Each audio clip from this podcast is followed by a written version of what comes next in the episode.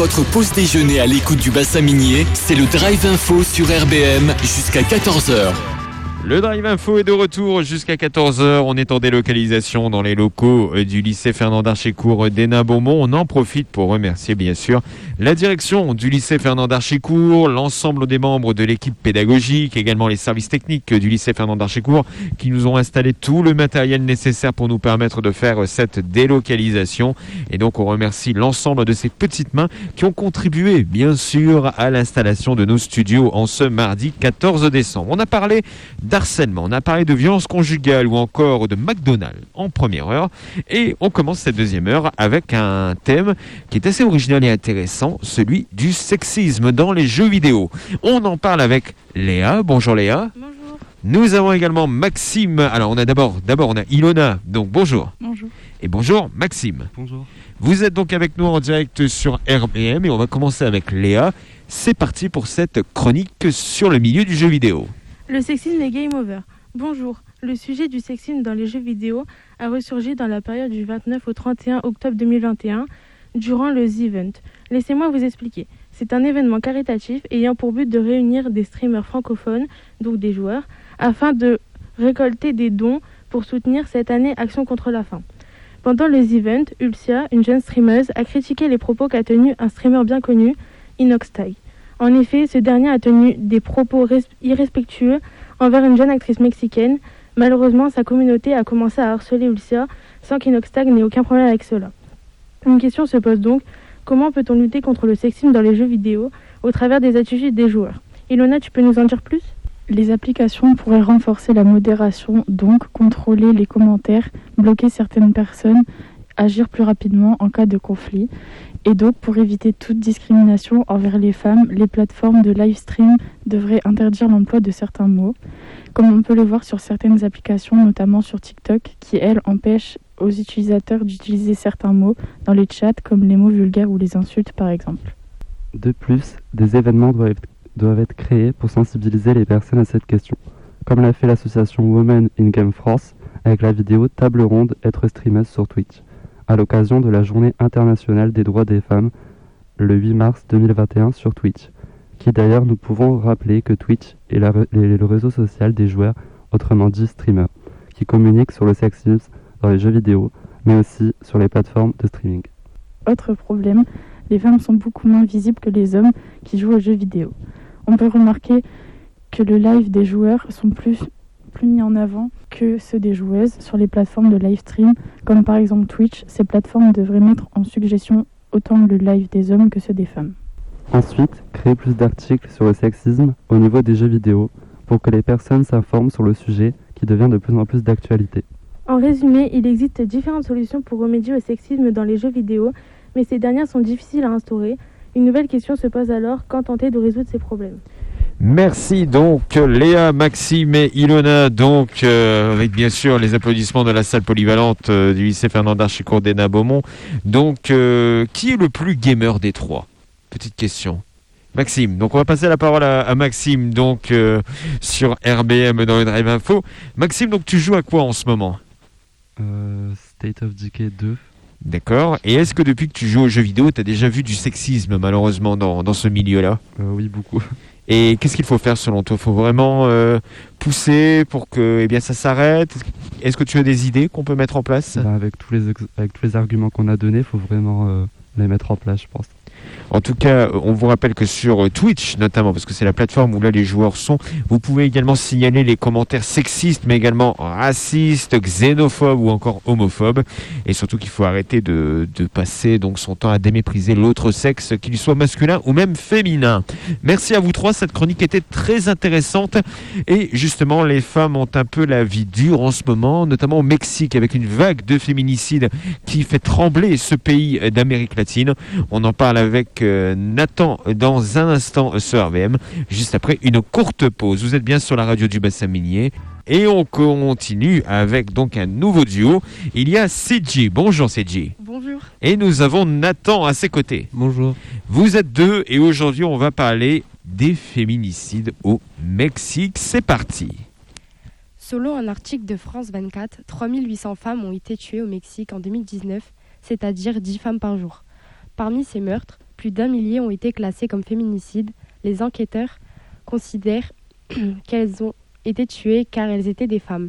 Pourquoi les féminicides continuent-ils d'augmenter au Mexique? Les, féminicides ont augmenté de 7,1% au cours des premiers mois de 2021, mais rien ne semble fait pour diminuer ce chiffre. En fait, les Mexicaines sont confrontées à un système d'impunité. L'article du magazine Challenge, posté le 1er juillet 2021, rapporte les témoignages de Marisela, 58 ans.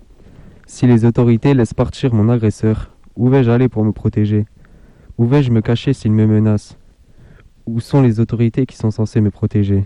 Selon Daniela, la réalité des femmes au Mexique est qu'elles sont confrontées à un système d'impunité. Dès qu'elles s'adressent aux, aux autorités, ces dernières doutent de leurs paroles en dépit des traces de coups visibles sur leur corps. Les autorités violent ainsi les droits des femmes avec des enquêtes insuffisantes. Entre 1993 et 2008, plus de 400 femmes ont été assassinées et des centaines ont disparu sans que de véritables enquêtes soient menées. Pire encore, les femmes victimes de violences conjugales ne portent pas plainte et se méfient des autorités. La mort de Mariana Lima Buendia est représentative de cette situation. Victime d'un long processus de dommages physiques et psychologiques, Mariana n'a pas dénoncé son agresseur à cause de sa méfiance à l'égard des autorités mexicaines supposées la protéger. Elle avait malheureusement raison.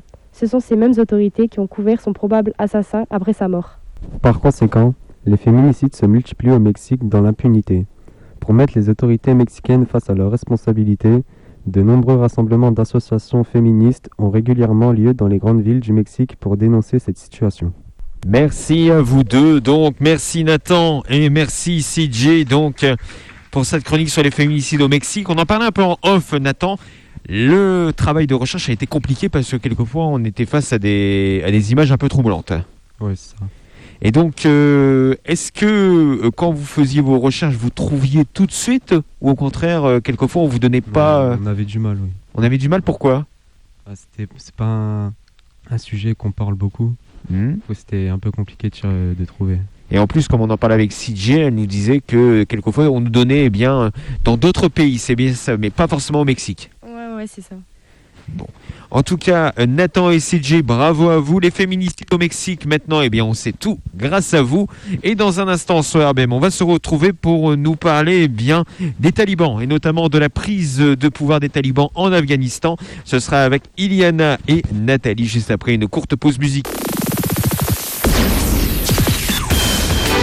Votre pause déjeuner à l'écoute du bassin minier, c'est le Drive Info sur RBM jusqu'à 14h. 13h28 sur RBM, on est en direct au sein du lycée Fernand d'Archicourt d'Hénin-Beaumont, le lycée Fernand d'Archicourt qui accueille RBM pour une émission spéciale du Drive Info dans laquelle eh bien, ce sont les lycéens qui sont rédacteurs en chef tout simplement et qui nous parlent de ce qu'ils aiment. Merci au public venu nombreux aujourd'hui dans cette salle polyvalente du lycée Fernand d'Archicourt d'Hénin-Beaumont puisqu'ils sont tout simplement une petite vingtaine à être avec nous aujourd'hui. Il y a des professeurs, il y a également des élèves un peu curieux et bien sûr euh, les membres de la direction du lycée Fernand d'Archicourt d'Hénin-Beaumont qui sont passés nous faire un petit coucou. Donc merci à tous ces acteurs qui permettent la réalisation de l'émission du jour. Elles font partie également de cette émission du jour. Ce sont les deux jeunes femmes qui sont en face de moi pour eh bien, nous parler d'un nouveau sujet. On va parler des talibans avec Nathalie. Bonjour Nathalie. Bonjour. Et bonjour Iliana. Bonjour. Vous êtes avec nous pour nous parler donc des talibans. On vous laisse la parole. Bonjour, chers auditeurs et auditrices. Vous avez sûrement dû entendre parler des talibans et vous vous demandez ce qui, sont, ces personnes. Les talibans sont des fondamentalistes islamistes regroupés dans une organisation militaire, politique et religieuse qui gouverne l'Afghanistan depuis leur coup d'État en été 2021. À votre avis, que devient la société afghane depuis la prise de pouvoir des talibans? Nous verrons dans un premier temps avec Yana quelles lois ont été mises en place par les talibans. Ensuite, je vous expliquerai comment la société afghane a réagi à la prise de pouvoir des talibans. Bonjour à toutes et à tous, merci Nathalie. Alors pour répondre à la question, les lois qui ont été mises en place souvent servent à limiter la liberté des gens. Ces lois doivent respecter la charia, qui est un ensemble de règles précises provenant du Coran et de la Sunna, qui est une série de conseils de vie à suivre pour le bien de la communauté en accord avec les préceptes musulmans. Les juristes musulmans sont chargés d'établir des règles de la charia. La charia vise surtout les femmes et les enfants. Par exemple, les femmes n'ont pas le droit de demander le divorce, contrairement aux hommes. Mais aussi, les femmes doivent cacher leur corps, sauf les yeux, par la burqa alors que les hommes ont plus de liberté. Récemment, une loi est passée en lien avec la télévision. Elles ne doivent plus désormais proposer de feuilletons et séries romantiques dans lesquelles jouent des femmes. Cela a un impact sur le travail des actrices. De manière plus générale, l'État empêche des femmes de travailler, voire de s'instruire en annulant la plupart des cours pour elles dans les écoles et universités publiques. Désormais, je laisse la parole à Nathalie qui va nous expliquer comment la société réagit à la reprise du pouvoir des talibans. Merci Yana. Alors que les talibans sont entrés dans Kaboul, la communauté internationale s'alarme. L'organisation du traité de l'Atlantique Nord, soit OTAN, a estimé dimanche 15 août qu'il était plus urgent que jamais de trouver une solution politique au conflit qui secoue le pays. Une réunion en visioconférence entre les ministres des Affaires étrangères de l'Union européenne est également prévue mardi 17 afin de discuter de la situation. Des milliers d'Afghans cherchent à quitter le pays. Après la prise de pouvoir des talibans, en Afghanistan, être une femme est un crime. Tout d'abord, elles n'ont pas le droit de travailler et de faire du sport. Malgré cela, certaines, malgré cela, certaines résistent. Elles font du sport, par exemple, mais en cachette. Le régime des talibans n'est pas bien vu par la société. Mais c'est compliqué de résister face à un régime. Je dirais que le seul moyen d'y résister est que les autres pays ne fassent pas d'alliance avec eux. Pour conclure, nous avons vu que les lois mises en place par les talibans sont très strictes, surtout pour les femmes dans tous les domaines. Comme nous l'a expliqué Nathalie, le régime des talibans n'est pas bien vécu par la société, mais, résister est très difficile. Malgré tout, il est peut-être possible de s'opposer à ce régime. Par exemple, les pays étrangers peuvent refuser de les reconnaître, c'est-à-dire ne pas faire d'alliance ni d'échange commercial avec eux. Merci Ilona, merci Nathalie. Un peu d'applaudissements s'il vous plaît pour, pour Iliana et Nathalie. Donc, ça va mieux, Iliana Oui, ça va. Félicitations parce que c'est un énorme travail de recherche qui a été réalisé par vous. Je crois en plus que vous avez parlé avec un journaliste, c'est bien ça? Oui, c'est ça. Et donc, euh, encore aujourd'hui, euh, est-ce que c'est compliqué d'avoir des infos sur les talibans? Euh, Est-ce que vous êtes passé par des articles de presse basiques ou vous êtes vraiment allé très loin? Nous sommes, on a fait des recherches assez compliquées. On a réussi quand même à interroger un expert qui est Nicolas Jalot. Euh, il a eu la gentillesse de nous répondre. On a réussi euh, à avoir nos réponses à nos questions. Et euh, ça nous a beaucoup aidé pour notre recherche sur le travail des talibans. En tout cas, merci à vous deux. Donc, Iliana et Nathalie pour les talibans. Nathalie va rester avec nous, pas qu'on a envie de la garder. C'est juste parce qu'après, il y a un autre sujet sur lequel elle va intervenir. Donc, la maltraitance des enfants. Je pense également du côté des talibans, la maltraitance des enfants. Je pense qu'on pourrait en dire beaucoup. On pourrait en dire beaucoup. Nathalie, Gwendoline et Ludivine arrivent dans un instant. Vous avez choisi RBM et vous avez fait le bon choix. RBM est en direct depuis le lycée Fernand d'Archicourt d'Ena Beaumont pour une émission spéciale donc consacrée aux lycéens du lycée Fernand d'Archicourt qui eh bien, nous donnent leur avis sur l'actualité du moment. Et le dernier groupe et non le moindre, c'est celui de Ludivine, Gwendoline et Nathalie pour nous parler de la maltraitance des enfants. Ludivine, bonjour. Bonjour. Bonjour Gwendoline. Bonjour. Et bonjour Nathalie. Rebonjour. Rebonjour Nathalie qu'on a vu dans le groupe précédent. Donc on va parler donc de la maltraitance des enfants. Les filles, le micro est à vous. Vous rappelez-vous de l'affaire Marina Sabastier qui avait pris une dimension nationale dans les années 2010 L'opinion publique avait été profondément émue et marquée par la mort de cette petite fille de 8 ans maltraitée par ses parents. Bien que ses, enseignants aient eu des doutes, Marina avait toujours nié la maltraitance en expliquant que c'était sa maladresse qui était à l'origine de ces hématomes. Le cas de Marina nous montre la difficulté d'accompagner les victimes car la plupart cachent leur situation. Merci Gwendoline de nous avoir rappelé l'histoire horrible de Marino. Mais que sait-on de la maltraitance des enfants en France et quelles sont les mesures prises après un signalement? D'après un sondage réalisé par l'Association de l'Enfant Bleu en 2015, plus d'un Français sur dix déclare avoir été victime de maltraitance. Parmi eux, 60% n'en ont jamais parlé. Les victimes ont peur d'évoquer les maltraitances qu'elles ont subies, soit par peur de dénoncer une personne de leur entourage, soit par crainte d'être accusées de mensonges. C'est le cas de l'affaire Marina Sabatier. La petite fille a toujours nié toute violence de la part de ses parents et se disait juste maladroite. Pourtant, malgré toutes ces excuses, ses enseignants ne l'ont pas cru et ont effectué plusieurs signalements auprès des services d'aide à l'enfance. Malheureusement, cela n'a pas permis de sauver la petite fille qui est décédée en 2009. Mais Nathalie, quelles mesures peuvent être prises après un signalement de violence familiale? Lors d'un signalement d'enfants maltraités, deux mesures d'assistance existent. Celle en milieu ouvert, lorsque l'enfant peut rester à son domicile car la justice considère que les parents ne présentent pas une menace. Les parents sont assistés d'un éducateur qui les aide. A l'inverse, lorsque les parents présentent un danger pour l'enfant au regard de la justice, celui-ci est placé en milieu fermé et est retiré de la garde de ses parents.